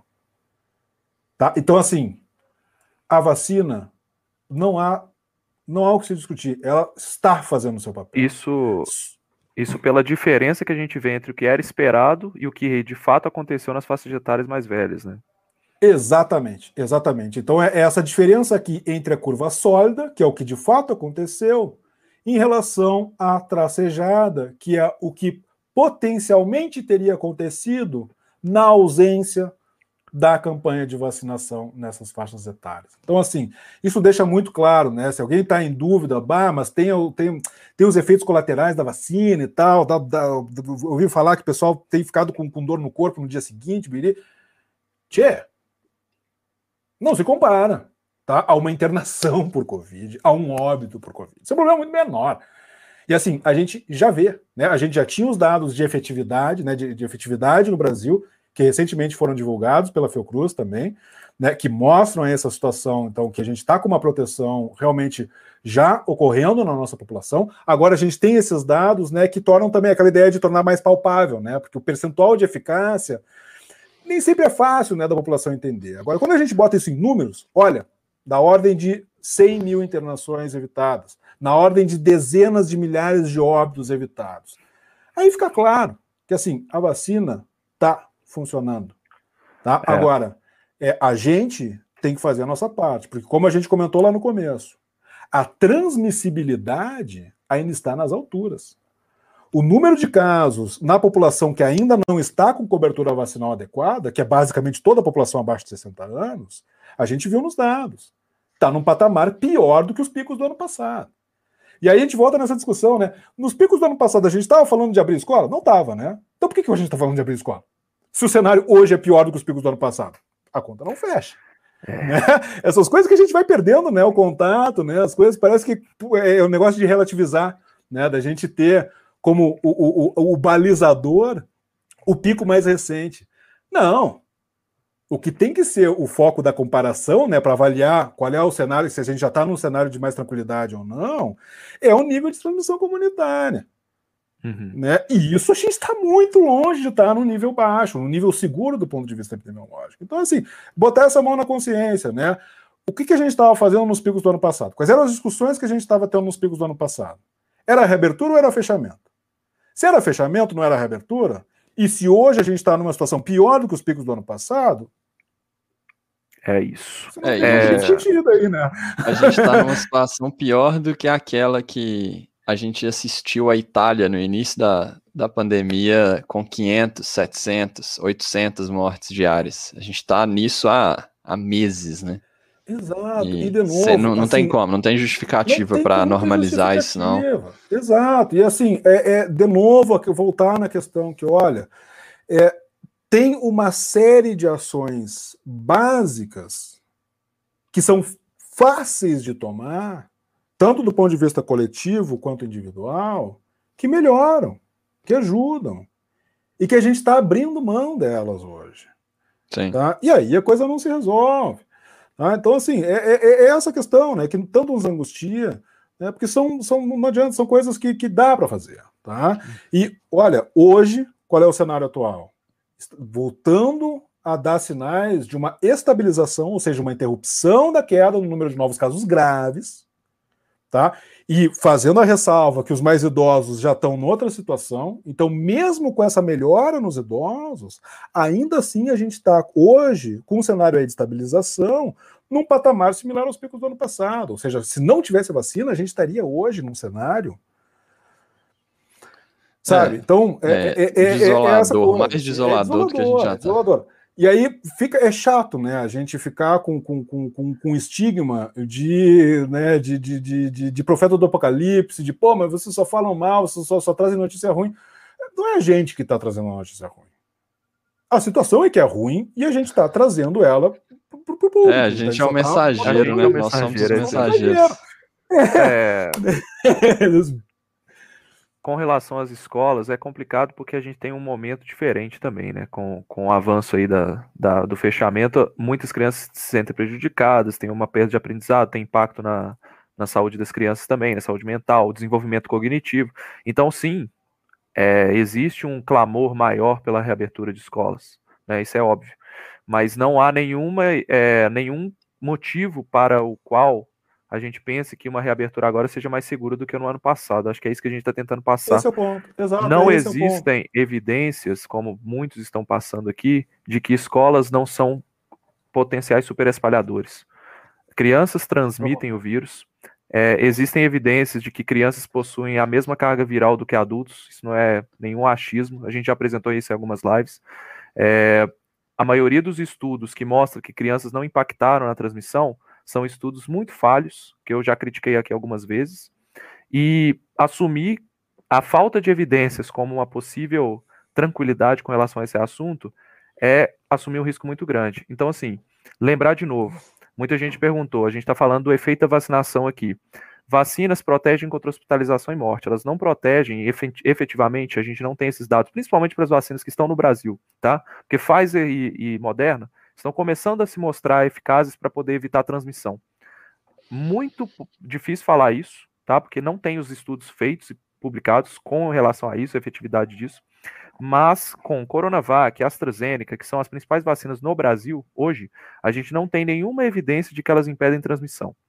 Então, as pessoas ainda que estão vacinadas, elas podem retransmitir isso. Elas vão ter sim um risco menor de hospitalização, um risco menor de mortalidade, porém, elas ainda morrem. Se você aumentar o número de casos, você aumentar drasticamente o número de casos, o risco de pessoas vacinadas, ele é, vamos dizer assim, o risco, a chance, pode ser 5%, 10%, mas no fim das contas, se você tem mil, dois mil casos a mais, você aumenta essa, essa quantidade de pessoas que acabam morrendo mesmo vacinadas. É... é, a analogia do, do goleiro lá, né? Do time de futebol, da defesa. Ou do, do cinto de segurança. cinto né? de segurança é, também. É, gente... E assim, a, a, eu não sei se o pessoal reparou, né? Naquela curva para faixa etária, é, mesmo a, o, a, na curva aquela acima de 80 anos, ela estando hoje no melhor, num, num cenário que é similar ao melhor momento do ano passado, ela ainda está normalizada pela população acima de 80 anos, ela ainda está acima de todas as outras. Ou seja, o risco de ter um caso grave na população acima de 80 anos continua muito alto, infelizmente. Sim. Tá? Ele, só, ele a... só, teria pior ainda né, sem a vacina. Você vê né? que e isso é por conta da transmissão. Subiu, né? É, isso é a transmissão, isso é a gente estar mantendo um número de casos muito elevados. Né? É a questão da, da de novo, né, da, do, do acúmulo de camadas de proteção. A vacina é uma camada.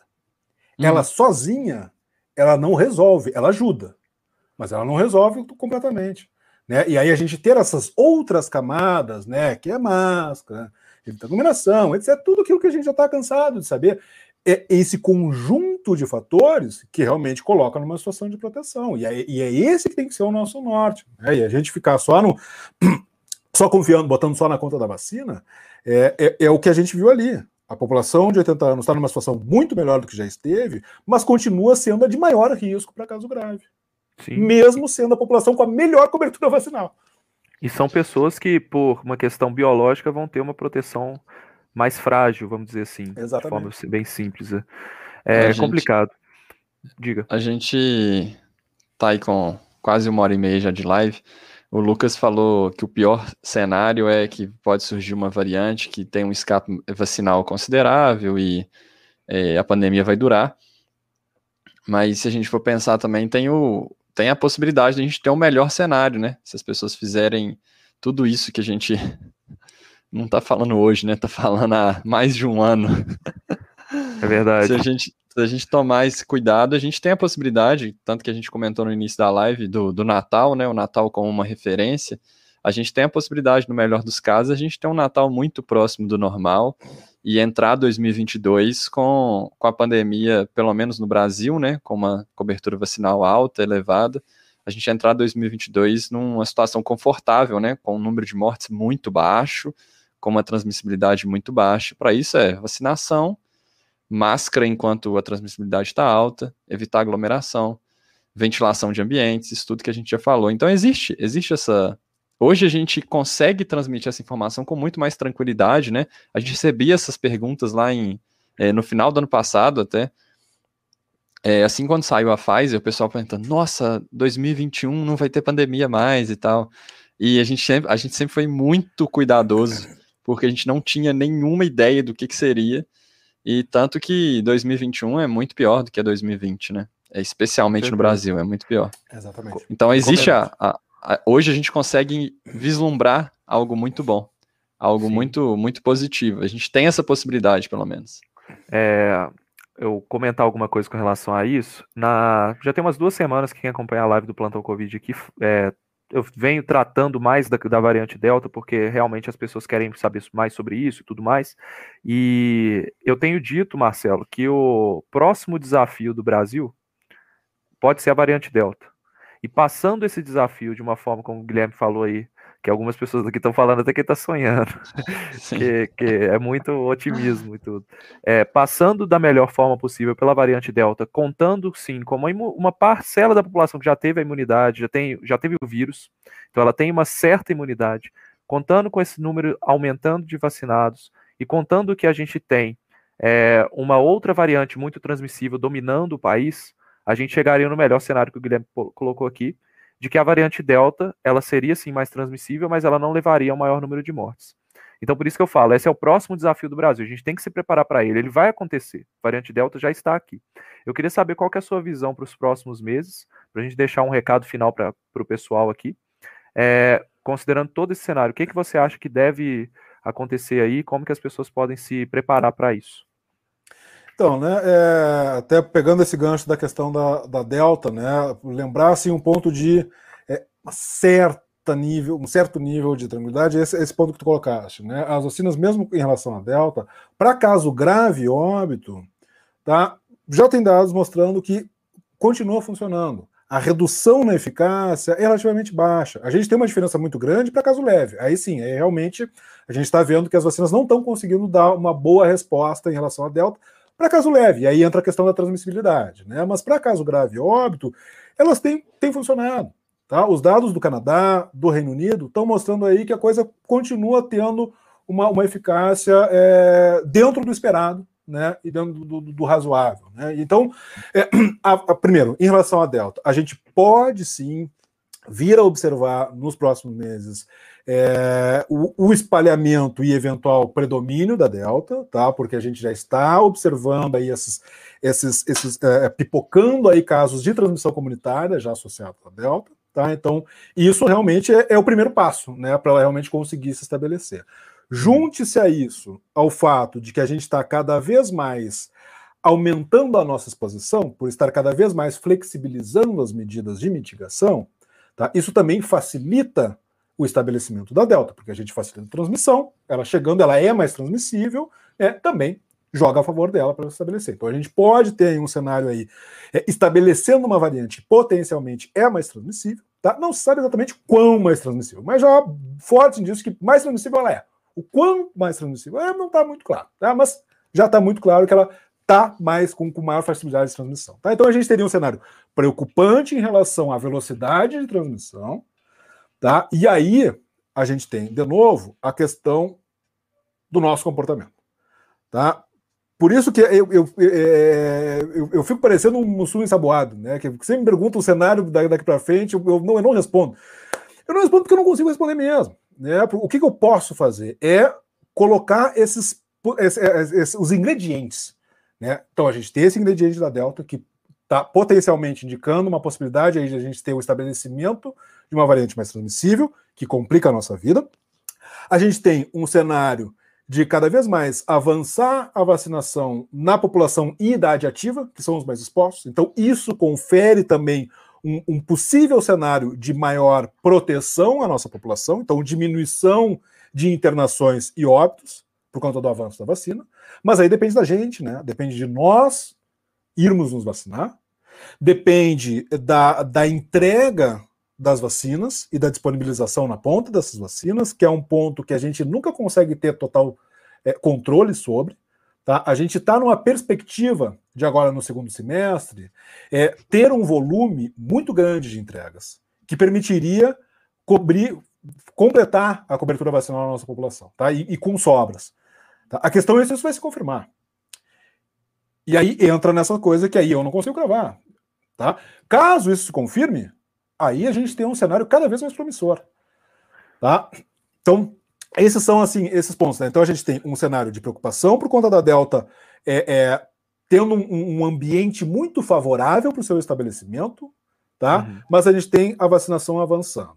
Tá? A, o, o, outro ingrediente é nós, de novo, o nosso comportamento. Se a gente vai continuar abrindo cada vez mais, e aí a gente joga contra a vacina e a favor é, do vírus, ou se a gente vai é, é, se resguardar, né, se precaver em relação a, esse, a, essa provável, esse provável não, esse potencial estabelecimento da Delta, e aí dando passos atrás, voltando a se resguardar mais, e aí nos protegendo. Tá? Então, o, o que de fato vai determinar o cenário daqui dois meses é o que, que a gente vai fazer. Perfeito. Tá? Por isso que a projeção, é, infelizmente, a gente não consegue fazer porque depende fundamentalmente disso, do nosso comportamento, da nossa resposta. Né? Então, isso a gente tem sido cobrado desde o começo da, da, da pandemia, né, sobre projeções para os próximos meses, e a gente não tem feito, não porque a gente não, não tem a capacidade técnica de fazer projeções é, com, com, com, com modelos matemáticos. A gente sabe fazer isso. Uhum. Só que tem ingredientes desses modelos que dependem do nosso comportamento. E aí isso foge ao nosso controle. E aí, Exatamente. se eu não tenho como prever o nosso comportamento, eu não tenho como prever o andamento da pandemia. A gente pode fazer uma, duas semanas. Um, dois meses. Infelizmente. É... Agora, o lado positivo, então, isso é um lado negativo, né? Mas o lado positivo é que é o seguinte: só depende de nós. Se a gente fizer a nossa parte, está resolvido o problema. Não precisa nem de modelo.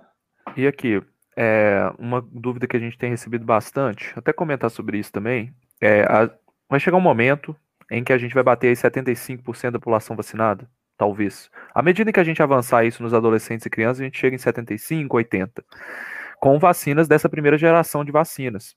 Então, é, até vi uma pessoa comentando aqui que a gente está é, tá prevendo o fim da pandemia, nós, os bruxos estão prevendo o fim da pandemia. A ciência é exatamente o que você falou, né, Marcelo? A ciência ela nos dá as ferramentas para a gente poder fazer as melhores previsões possíveis dentro do que a gente consegue fazer. Então, se você quer comparar magia com ciência, a ciência é muito mais próxima do, de qualquer magia que você imaginar. Mas é porque ela usa dados prévios e te dá cenários. E baseado nesse cenário, a gente consegue ter um resultado final. É, considerando isso, a gente sabe que essas vacinas que são aplicadas hoje no mundo, elas não estão conseguindo prevenir a transmissão do vírus. A gente está vendo o caso do, do Reino Unido lá subindo casos, mas elas estão conseguindo prevenir mortes. Então, por mais que a ciência não consiga nos dar essa projeção, o que, que eu acredito que deve acontecer, pensando em, assim, pensando de forma do que, que tem mais plausibilidade de acontecer. A gente vai chegar nessa vacinação em massa em algum momento, e nesse momento a gente vai reduzir drasticamente os óbitos. Esse seria um cenário interessante, cenário bom, que é o que a gente já pode acreditar baseado no que a gente tem.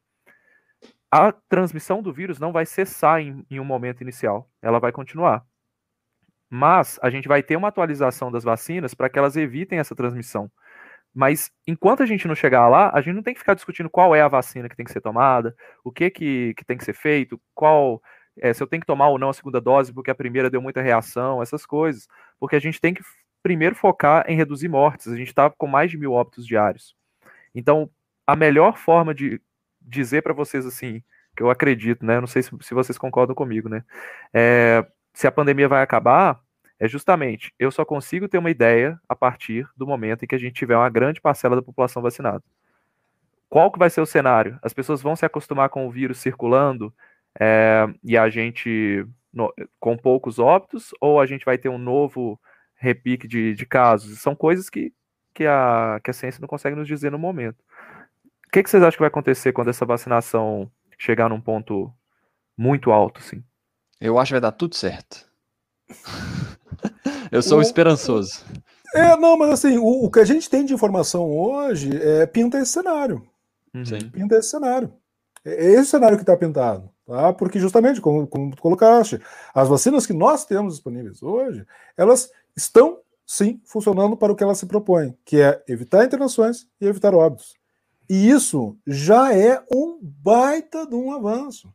É o que a gente tem para influenza.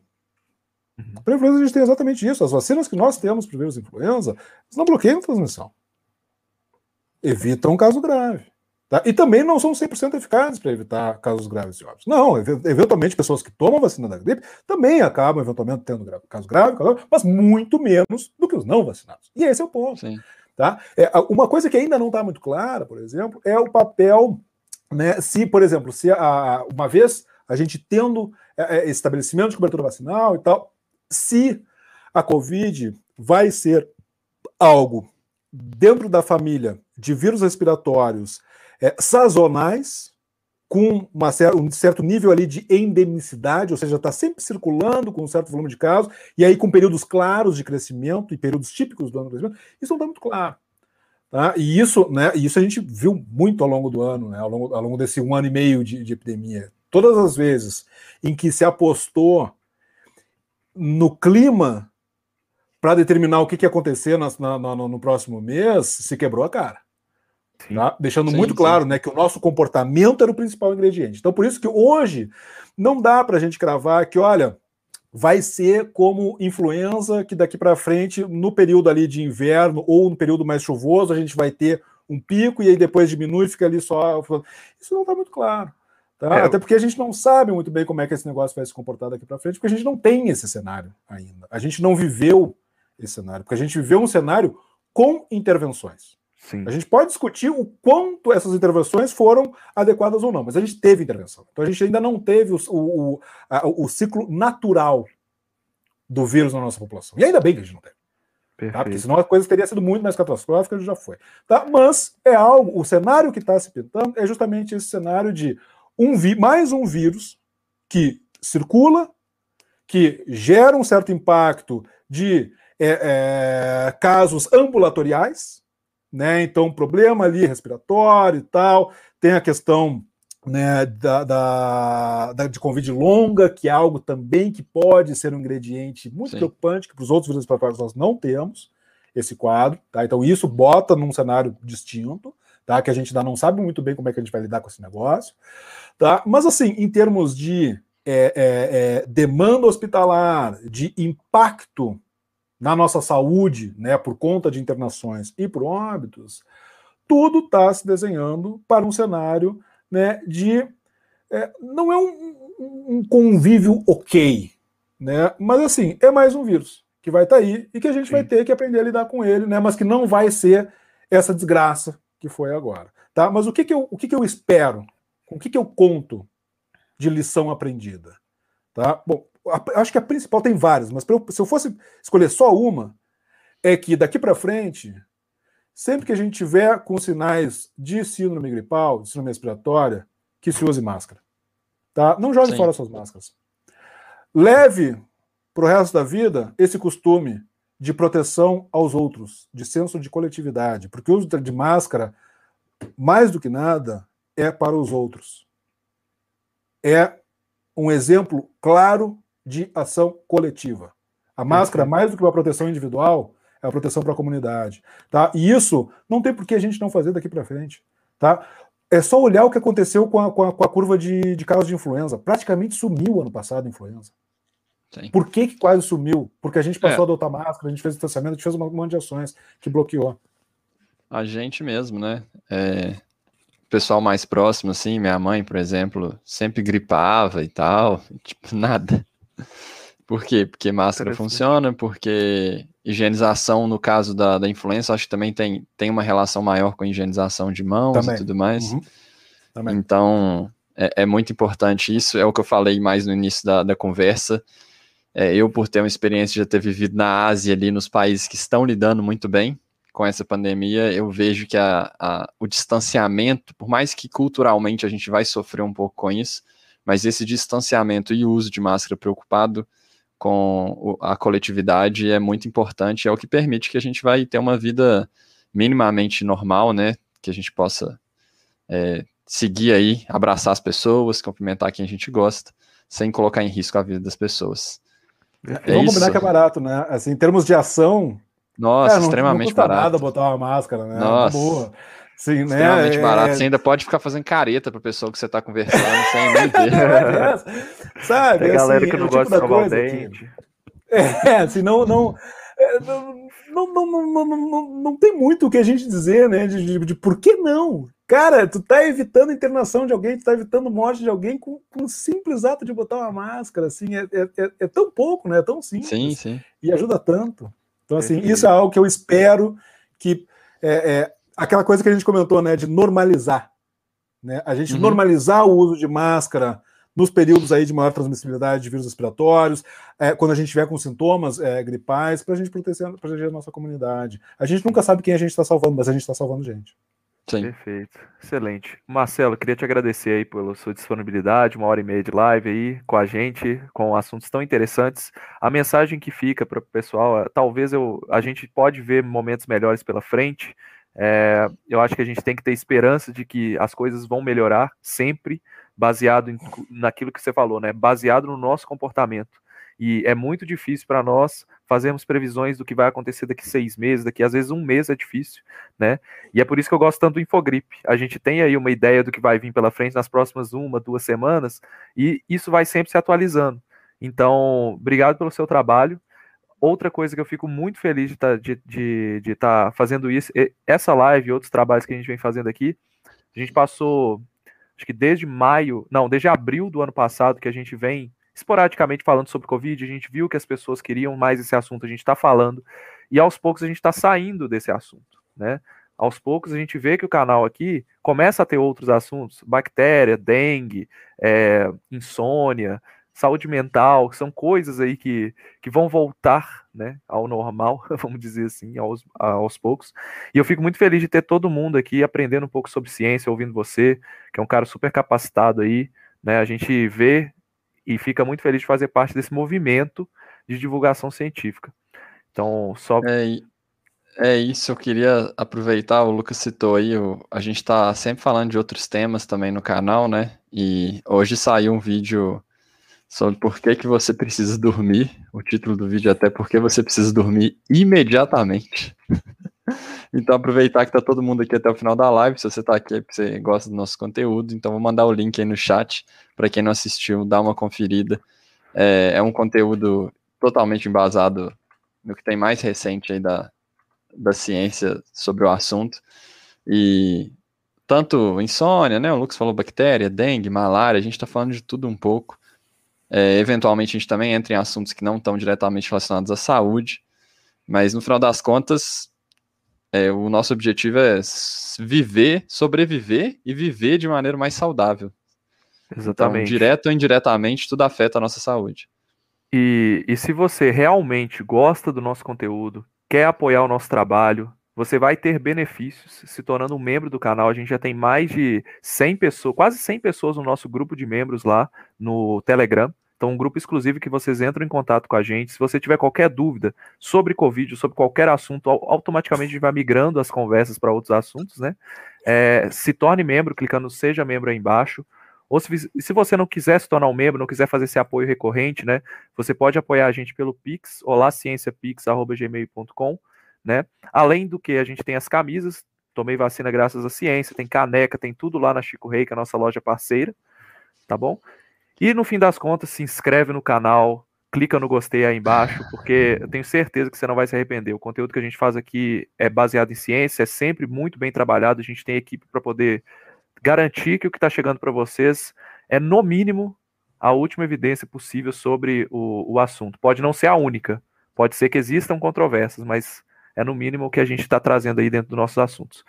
Valeu, pessoal. Obrigado, Marcelo. Um grande abraço a todo mundo aí. Valeu, Valeu. gente. Muito obrigado. Muito obrigado. Muito obrigado mesmo, de coração. Tanto Tchau. pelo espaço quanto pelo trabalho que vocês estão fazendo. Valeu.